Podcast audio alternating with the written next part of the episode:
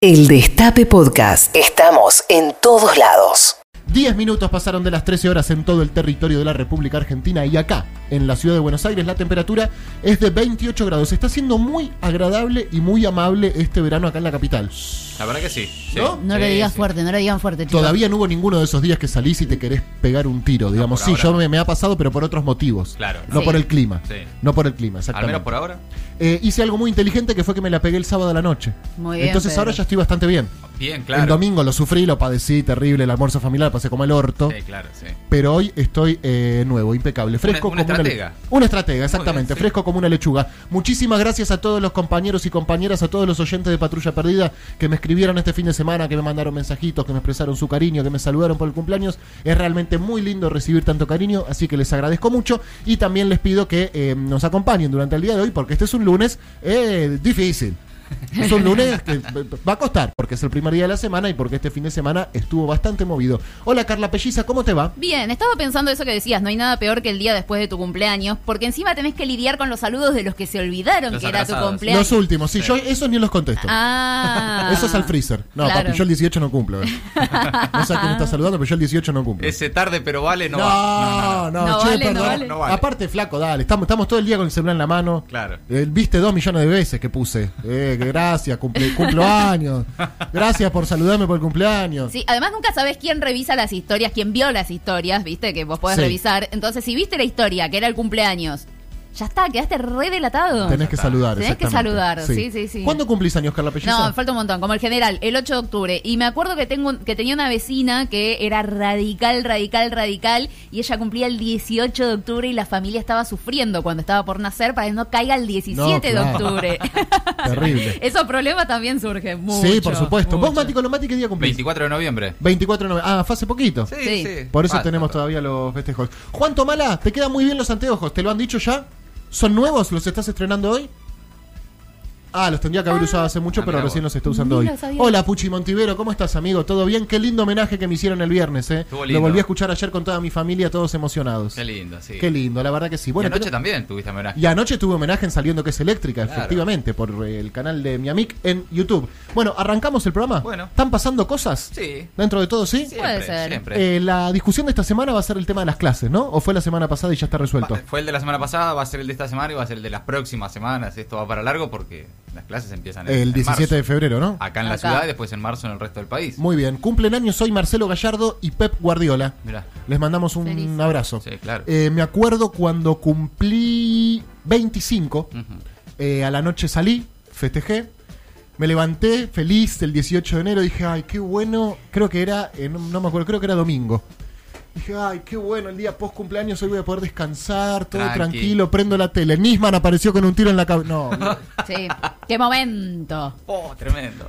no, terrible. Tremendo. Hoy se cumplen seis años de la muerte de Nisman, de que encontraron muerto a Nisman. Les pregunto, ¿dónde estaban cuando recibieron la noticia? ¿A qué hora la recibieron y dónde estaban? Yo estaba en Ayacucho, provincia de Buenos Aires, en la casa de mis suegros.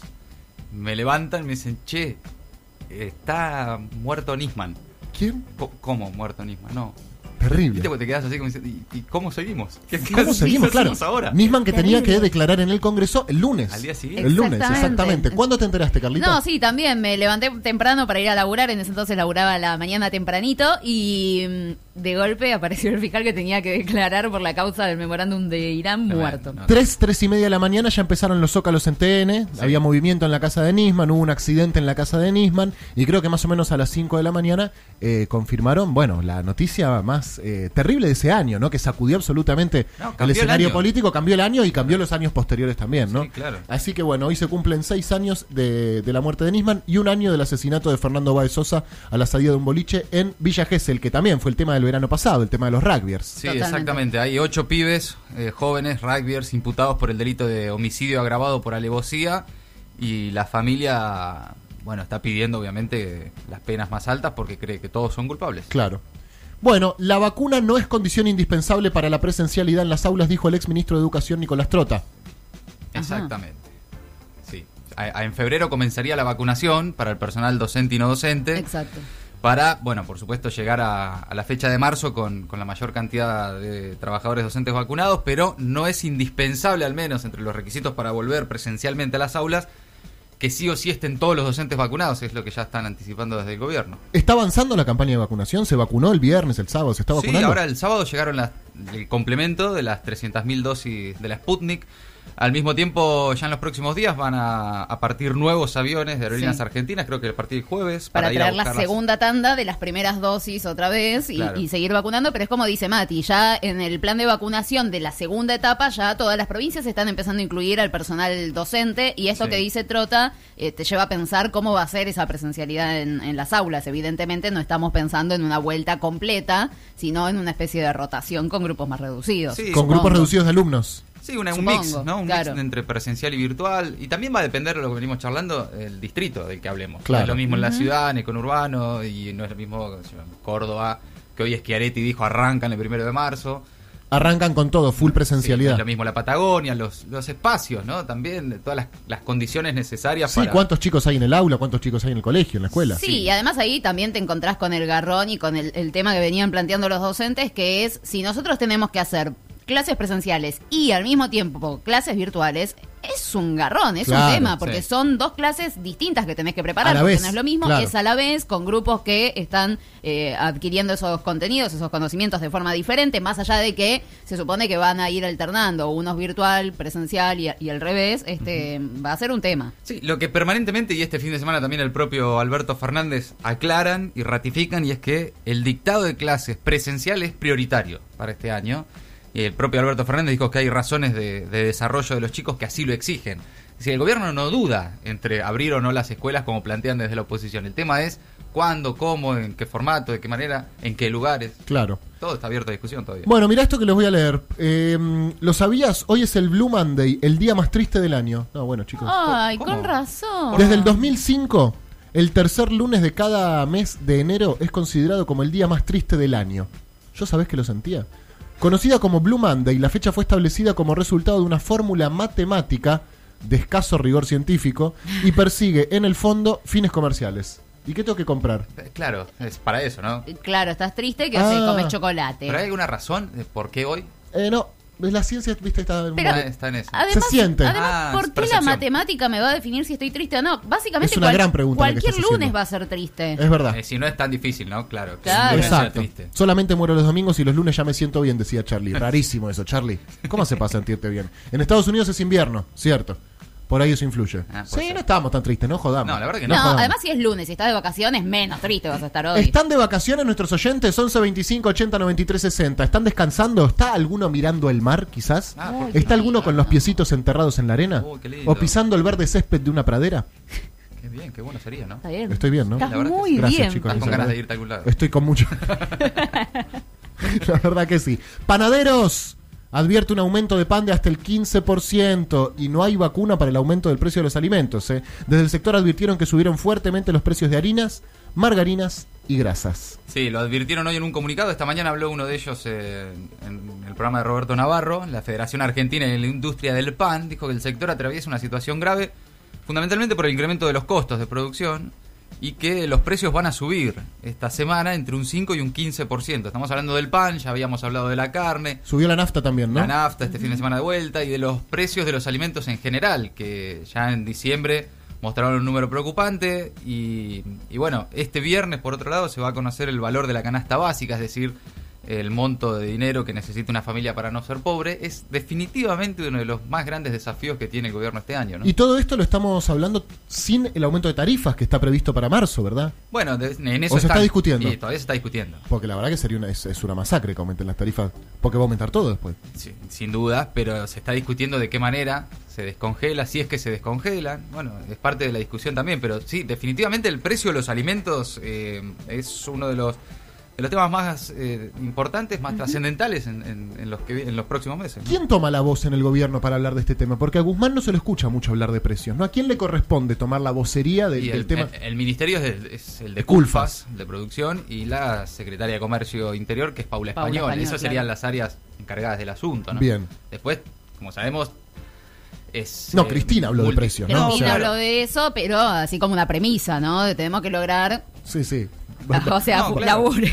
Pero es que el tema precios atraviesa varios ministerios, porque también tenés Claro. el, el de Agricultura y toda la discusión que se dio la semana pasada por el maíz, por ejemplo. Claro. Por supuesto también el de Economía, el de, qué sé yo, el de Energía también, porque si Sí, aumentan sí. la nafta, aumentan los precios. Este, parte también de Es la integral, política es integral. Vos sabés que yo con la oligarquía argentina por lo general no empatizo, pero ¿En serio? cuando son tan chantas, Ay, ¿qué pasó? hay algo ahí que me cae simpático. Se supo que Luis Echeverre utilizó el programa ATP para cobrar su sueldo como empleado de su propia empresa. No, no, no, no, me estás jodiendo. ¿Qué querés? Yo no puedo, no lo puedo culpar, no lo puedo juzgar. ¿Qué querés que te diga? lo puedo No, el ex ministro aclaró, terminó, terminé la función pública en la sociedad rural y el Ministerio de Agricultura y volví a mi trabajo en la firma Echeverre Rural SRL. Soy empleado de la firma. Es un fenómeno. Es, es bu- es bueno, a ver, por algo llegó a donde Es un llegó, fenómeno. ¿no? El ATP lo máximo que te pagaba eran 33 mil pesos, ¿o no? Eran dos salarios, sí, el, dos salarios Echeverre. mil. Sos... Bueno, pero por ahí Escuchame. los dueños de la Sos empresa son terrateniente. otros y él era empleado. Bueno, No, es no. a Cadete. muchos, Pero si se a llama muchos les- Echeverre SRL, ¿me estás Pero cargando? tiene muchos a, a muchos les tocó por ser empleados de distintas firmas, a- entre algunos de ellos a- personajes muy del liberalismo argentino, Sí. ¿no? caso Milei, Por ejemplo, entre verdad. otros, que por ser empleado de firmas, de Urnequian. de grandes empresas, claro, de Urnequian en este caso, les tocaba la ATP. Sí, la. Milei me puteó. bueno, Sí, si él se quejaba y decía, me acusan de planero. ¡Oh, bienvenido! bienvenido, Javier. Bueno, Paul McCartney le enviará una carta a Alberto Fernández pidiendo lunes sin carne en el Estado. Mira, Paul McCartney, la verdad, yo, eh, Revolver buenísimo, Sgt. Peppers espectacular, eh, bárbaro, el álbum blanco. Pero qué mierda tenés que opinar de lo que comemos los argentinos los lunes. Y- Ah, igual, yo- Pepe, yo yo, esperaría, ¿eh? claro, cuidate, cuídate con lo que decís, por ahí hay fotitos. yo va- esperaría, por, una- mucho no- menos, por mucho menos han Sí. tomado medidas. No, ¿Podés borrar eso que dijiste? si Solari sacó una foto, Paul. McCartney puede poner un ministro, ¿no? Sí, totalmente. Así lo reveló uno de los militantes por los derechos de los animales que lo visitó en la Casa Rosada por el acuerdo porcino con China. El presidente de Unión Vegana Argentina, Manuel Martí, enfatizó que se puso en contacto con la productora de Paul McCartney para que el músico le envíe una carta al presidente Alberto Fernández pidiéndole que impulse el lunes sin carne en la administración pública. Mira, el lunes sin carne ya lo están llevando adelante los dueños de la tierra, Paul McCartney. La verdad que no necesitamos ninguna. Lunes, martes, miércoles. Lunes, martes, miércoles, jueves. ¿Sabes cuánto cuesta acá la carne, Paul McCartney? Igual todavía no la mandó la, car- la carta. Me hace acordar igual a una carnicería que tenía el nombre, ¿no? Paul Paul McCartney. Paul McCartney. claro. Quiero que haya un mashup ahí de... Igual pensá que si Paul McCartney en Los Simpsons la, la convenció a Lisa de muchas cosas eh, referidas al, al Claro que ¿por él qué no Alberto? Él vivía en la heladera de Apu. Él vivía en la heladera En de la Apu, heladera de con- cerveza con sin Linda. alcohol. Claro. Que nadie había abierto en 50 años. Oíme, No eh, tenés razón. Lo más triste de todo es que tenés razón. Ya lo veo, Alberto. Y sí. Es una carta de Paul A McCartney. ver, es loco. Paul McCartney. Es Paul McCartney. No, no es cualquiera, es Paul McCartney. O sea, Liz Solari, Paul McCartney. Está bien, chicos, sí, pero eh, es una Paul. carta, no es la carta de Cristina. Bueno, pero por, por ahí viene Paul. Imagínate si viene Paul McCartney y te toca Blackbird en Olivos. Y, va- y Alberto va a decir, se termina la carne para todos los empleados de la administración pública. Los lunes. güey, sí, sí, sí. Hasta que venga Kate Richard y diga, che, hacete un asadito. Y entonces, Claro, bueno, hagamos un exactamente. asadito. ¿Por qué no mandás una carta pidiendo que la paritaria de los eh, trabajadores del Estado no sea el 7%, Paul McCartney? En Esa lugar es de- Manda esa carta, Paul, si podés. Bueno, inquietud en la corona británica, desapareció un cuervo de la Torre de Londres. Atención chicos, el jueves lo vamos a charlar con Rechimusi seguramente, es que es ¿Vivo? especialista en corona británica. Una vieja leyenda inglesa señala que si los cuervos de la Torre de Londres dejan el lugar, sería un augurio del fin de la monarquía. ¿Pero qué los tienen contados a los cuervos? Sí, sí, sí, sí. Tiene que haber seis. Posta, Mati. Sí, claro. Me, me leí el tema. Sí. Ah, contame Pero todo. no, no, yo quiero esperar al especialista el jueves para que nos Pero explique, se van pero- rotando los cuervos, pues no son siempre los mismos cuervos. Bueno, este que esta que desapareció es una cuerva, que era la más antigua, es ¿Cómo como la, la capitana de las cuervas. ¿Me estás jodiendo, es Mati? leer. La boludo. capitana posta, o sea, la, la cuerva más La pulenta. cuerva, sí. Era, la- era la Maradona la de los jefa. Y se fue y no apareció más. Igual No. tienen cuervos suplentes para que haya seis. Entonces, si se va uno, Ah, una pum, sacan de la jaula a otro y ponen. Claro. Pero están preocupados. Bien, perfecto. Boca campeón de la Copa Diego Maradona. Vamos, Felicitaciones, Diego. Boca. la concha de tu madre! Bueno, Un saludo a toda la gente de Banfield, en especial al Sabeca. esa beca de Total. va. Al Sabeca de Totalmente. Banfield, exactamente. Brasil. Un jugador se entera en pleno partido que dio positivo a COVID-19 y lo obligan a salir. ¿Me estás No, jodiendo? no. hermano, no puede ser. Cambio por COVID. Fue notificado en el entretiempo de que estaba contagiado con coronavirus y lo sustituyeron. Pero jugó todo el primer tiempo. Pero ¿cómo le avisaron en el medio del partido? Como el Palmeiras, como el San, no, el Palmeiras. ¿Quién? Palmeiras, que tenía el arquero, ¿no? El arquero, por eso no bajaron al No, no, es un desastre, bueno. Rarísimo. Le robaron la moto en Banfield y tuvo que explicarles cómo arrancarla. Está muy bien. Dos motochorros lo interceptaron cuando circulaba por la localidad del sur del conurbano y él debió mostrarles cómo poner en marcha la motocicleta. Y te digo la última. A ver. Maestra roció a sus alumnos con desinfectante porque no querían usar barbijo. Me gusta que le pongamos el himno, aunque sea yankee, porque merece ser argentina esta mujer. Puede pasar, ¿eh? Cristín Recetar, de 51 años, había pedido a sus alumnos que usaran la mascarilla de forma correcta. Ante la negativa de cuatro estudiantes, agarró un atomizador y les arrojó desinfectante en el rostro y en el cuerpo. A ver si así se dejan de joder, pendejos de mierda. Pasó una noche en prisión. ¿Cómo que pasó Sí, una bueno. noche en prisión? O sea, no sé si está bien tirártelo en la, en la cara, no, ¿no? no, Pero claro. yo me acuerdo que a nosotros no nos dejaban usar el celular. Si nos agarraban con el celular, lo sacaban. Sí. Acá, si no te puedes el barbijo, te rocío. Sí. No me parece tan terrible. A mí tampoco me parece tan terrible, la verdad. No, bueno. Lo, lo hago cada vez que llegan ustedes a, la ver, radio. claro. Psh, psh, psh, Cuando vuelvan las clases acá, a ver qué pasa. ¿Qué va a pasar? Exactamente. Amigos, amigas, 26 minutos pasaron de las 13 horas. Hasta las 3 de la tarde vamos a estar acá. Queremos escucharlos ustedes en el 11 25 80 93 60. ¿Qué vamos a escuchar, Juancito? Uy, qué temazo. Este es Espineta. Cuenta en el sol. 11 25 80 93 60. Bienvenidos, bienvenidas. Bienvenides. El Destape Podcast. Estamos en todos lados. El Destape Podcast.